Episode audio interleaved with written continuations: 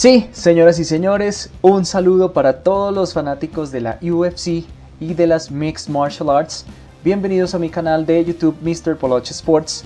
Hoy vamos a analizar los resultados de la cartelera de UFC Fight Night del 24 de julio de 2021. Lo primero que tengo que compartir acá es que me fue muy mal en la predicción que hice con el ESPN Pick'em. Tuve apenas un 14.4% de asertividad. Bueno, la verdad es que esa técnica me ha servido en otras ocasiones, 61.8% en la Fight Night de eh, Makachev, y 85% eh, en la UFC 264 donde estaba Dustin contra McGregor que tuve un 85.6%. Pero bueno, así es este deporte, con esos guantes tan pequeños cualquier golpe es tan duro que cualquier cosa puede pasar. Entonces veamos primero, la pelea de Diana Belvita contra Hannah Goldie ganó Hannah. Hannah tenía una mejor recomendación por parte del resto del público, 83%. Yo me equivoqué en mi predicción, la verdad es que esa pelea no la pude ver, las tres, cuatro primeras no las pude ver. Luego pelearon Sayara Eubanks contra Elise Reed. Y ganó Elise Reed, me equivoqué porque yo había escogido a Sayara. Y Elise tenía un 45%. O sea, estuve con más gente que perdió. La siguiente pelea, Julio Arce contra Andre Ewell. Ganó Julio Arce. La siguiente pelea fue Mickey Gall contra Jordan Williams. También perdió a la persona que yo escogí. Luego siguió la pelea de Nasruddin Imamov contra Ian Heinisch. Esta pelea sí la pude ver, aunque solo los dos últimos rounds. La verdad es que le dieron una paliza a Ian. Y eso que pues mucha más gente estaba también votando por el 78%. La siguiente pelea fue Punale, Punaele Soriano contra Brendan Allen. Yo había votado por Brendan, ganó pero por decisión. La verdad es que la pelea estuvo muy buena. En el primer round, Punale Soriano demostró que tenía un gran poder, pero Brendan Allen supo mantenerlo a raya y así lo controló por los tres rounds hasta ganar por decisión. Esas peleas ganadas por decisión no son tan emocionantes, pero igual, pues es un deporte, se acumulan puntos a lo largo de los tres rounds y así ganó Allen. La siguiente pelea fue Adrian Jans o Janes contra Randy Costa. Yo había escogido a Randy Costa. El primer round Randy le estaba dando una paliza a Adrián. Le estaba lanzando unos jabs con la izquierda que lo estaban dejando moreteado completamente, incluso hasta sangró. Yo pensé que en el segundo round Randy Costa iba a finalizar a Adrián, pero Randy como que se relajó, como que dijo, bueno, voy a aguantarle los golpes a Adrián porque Adrián sí salió muy motivado le lanzaba, le lanzaba y Randy como que dijo, bueno, esperemos a ver si se cansa y en ese esperar Adrian lo enganchó con un golpe por debajo de la defensa, le entró por el mentor y ahí el hombre se derrumbó, se tiró al piso y ya el juez tuvo que detener la pelea por technical knockout. Ese Adrian demostró mucho corazón. La siguiente pelea fue de Miranda Maverick contra Macy Barber. Cuando empezó la pelea dije la barré porque escogí a Macy porque Macy solo finteaba, finteaba, o sea, amagaba de que iba a atacar y no hacía nada, se la pasaba alrededor del ring y Miranda cazándola y dándole. Miranda sí acertaba los golpes. Pero ya a partir del segundo round, Macy Barber, que además estaba siendo asesorada por Uriah Faber, pues salió más motivada, salió con mucho más empuje y ya en el segundo y tercer round mostró sus cartas, golpeó, conectó, entró al enganche cuerpo a cuerpo llevándola al piso, golpeando, incluso lanzó un codo así en reversa durísimo y ganó por decisión. Estuvo muy cerrada. Si le hubieran dado la victoria a Miranda Maverick, se lo hubieran hecho con base en que en el primer round sí dominó, pero la verdad es que el segundo y el tercero fue mucho más lo que hizo Macy Barber y eso pues sumó más en la en el puntaje de los jueces. La siguiente pelea fue de Darren Elkins contra Derek Miner. Yo había juzgado mal a Derek, yo pensé que Derek ya al ser tan veterano y además pues en el rostro se le ven los golpes. Pensé que le iban a dar una paliza a Darren. Derek en el primer round le dio duro, duro, duro, duro. Lo hizo sangrar. Ambos se metieron en un scramble en el piso tratando de dominar el uno al otro, pero la verdad es que Darren, y lo dijo al final, es muy bueno, nadie logra someterlo. Derek intentaba, Derek Miner intentaba hacerle guillotinas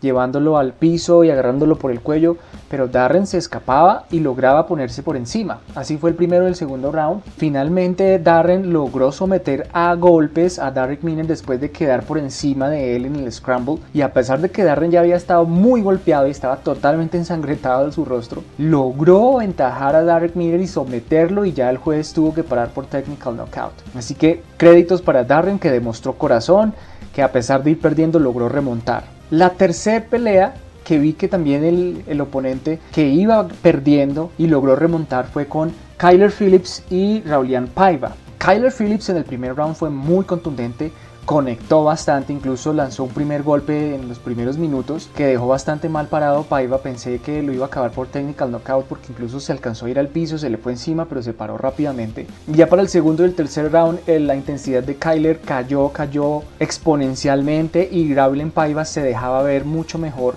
incluso logró llevar al piso a Kyler Phillips varias veces y finalmente ganó porque conectó más, porque logró enganchar más fue por decisión, pero en el segundo y el tercer round Paiva demostró el corazón y esto, estos jueces en esta noche lo apreciaron muchísimo porque fueron varios casos.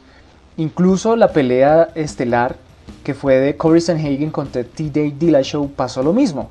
Se premió a la persona que tenía más corazón, que no se rindió y ganó TJ Dillashaw de la misma manera por decisión después de 5 rounds, porque en el primero y segundo round Corey Sanhagen logró conectar bastante, lanzar unas rodillas voladoras espectaculares, incluso logró romperle la ceja derecha a TJ Dillashaw y desde ahí, desde creo que temprano en el segundo round fue eso, TJ Dillashaw tuvo que mantener la guardia siempre arriba, parecía que no podía ver lo que le fueran a lanzar por su costado derecho porque estaba muy cortado y sangraba. Tuvieron que parar brevemente la pelea para limpiarle la herida y se le veía bastante abierta pero él supo protegerse el resto de la pelea y siempre iba adelante, siempre proponía, intentó llevar al piso a su oponente, no lo logró. Corey, la verdad, bastante duro. Si le hubieran dado la pelea a Corey, también hubiera estado de acuerdo, porque Corey pudo conectar varias veces, pudo mantener la distancia con TJ Dillashaw, a pesar de que TJ Dillashaw estaba dominando el centro del octágono. Corey siempre mantenía la distancia, pasaba hacia la derecha o hacia la izquierda rodeando el octágono y TJ Dillashaw trataba de cortarle las salidas aunque a veces no podía y le tocaba perseguirlo. Pero en esa persecución logró conectar varios golpes y esa intensidad de siempre ir hacia adelante lo valoraron muy bien los jueces y así fue como ganó. Ah bueno, y en la pelea principal pues, se lanzaron 340 golpes y yo puse que iban a ser 222. Hubo una pelea que se canceló, la de Shamil, y la otra que se canceló fue Aspen Ladd contra Macy Chaison. Así finaliza una cartelera muy buena, muy emocionante, peleas que parecían ir en un rumbo muy marcado, pero que en el segundo y tercer round los oponentes lograron darle la vuelta y ganar de manera sorprendente y con puro corazón. Como siempre emocionantes las peleas del UFC. Hay algunas peleas en las que pareciera que por puntos debería ganar un oponente, pero la verdad es que aquí también hay una manera subjetiva de ver las cosas y valorarlas como es el corazón, el empuje, las ganas, no tener miedo, que lo valoran los jueces y no es igual que un combate de karate o de los olímpicos en donde solo se juzga la técnica y los puntos, sino que aquí también se juzgan las ganas, el nombre que tengan las personas y que no se les vea el miedo y además qué tanta acción entregan al combate, porque son cosas que claramente llaman mucho la atención de este deporte. Bien, así finalizamos la reseña de esta UFC Fight Night del 24 de julio de 2021. Nos vemos para la siguiente UFC. Si les gusta este contenido, denle un like para que más personas vean el video. Suscríbanse que esto me apoya para seguir generando más contenido y seguir compartiendo alrededor de este deporte.